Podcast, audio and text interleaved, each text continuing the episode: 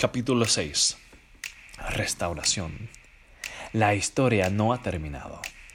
Uno de los seguidores de Jesús, un hombre llamado Juan, fue encarcelado en una pequeña isla. Se sentó en la celda de su prisión y oró a Dios. Se preguntó si Dios rescataría a su pueblo y cuándo lo haría. Dios le habló a través de un sueño, una revelación en una secuencia de historias con imágenes ricas. Dios hizo que Juan se diera cuenta de la realidad de que Dios todavía estaba cumpliendo sobrenaturalmente su misión en la tierra a través de la iglesia. Aunque el pueblo de Dios estaba sufriendo y parecía que el enemigo estaba ganando, no todo estaba perdido. Dios le reveló a Juan que estaba cumpliendo sus propósitos y que finalmente culminarían en una victoria completa y final. Un día Jesús regresará, no solo como el cordero sacrificado que, que fue asesinado, sino como un león conquistador. Juan nos pinta esta imagen descriptiva con imágenes ricas. Jesús regresará algún día con un gran caballo de guerra blanco, como un poderoso general que regresa de la batalla. Él tiene una gran espada de justicia que sale de su boca. Tiene en su muslo Rey de Reyes, Señor de Señores. Lleva una corona de muchas joyas y una túnica blanca brillante. El dobladillo de su túnica ha sido empapado en sangre.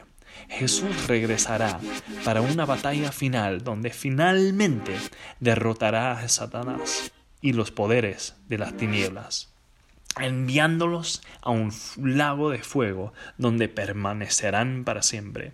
Entonces Jesús juzgará a cada persona. Aquellos que decidieron elegir la muerte, que se rebelaron contra el gobierno de Dios y nunca se arrepintieron, serán rechazados, perdiéndose para siempre la creación renovada de Dios que está por venir. Aquellos que fueron parte de la comunidad redimida, que habían sido redimidos por la sangre de Jesús, pasarán para siempre con Él en lo que está por venir.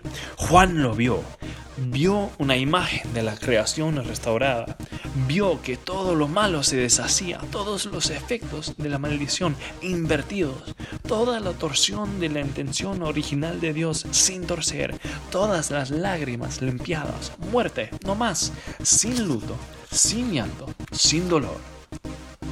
Todos los ídolos falsos, dioses falsos, salvadores falsos, entregados para adorar para siempre al verdadero Salvador. Vio una imagen de la eternidad. No había arpas, ni nubes, ni vagas cosas de otro mundo. Había un rey, hubo una creación renovada, había personas de todas las tribus, lenguas y naciones que se inclinaban y vivían en adoración al rey Jesús. No solo lo vio, sino que lo escuchó. Oyó una voz poderosa declarar desde el trono, He aquí, la morada de Dios está con el hombre. Él morará con ellos y ellos serán su pueblo.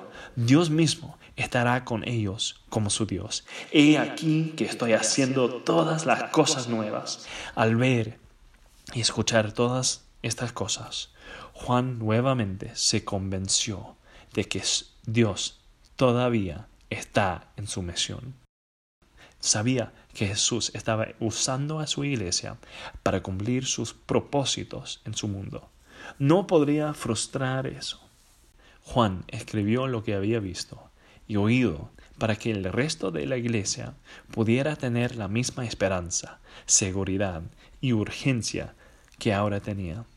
Terminó su carta con estas palabras finales. Que así sea. Ven, Señor Jesús.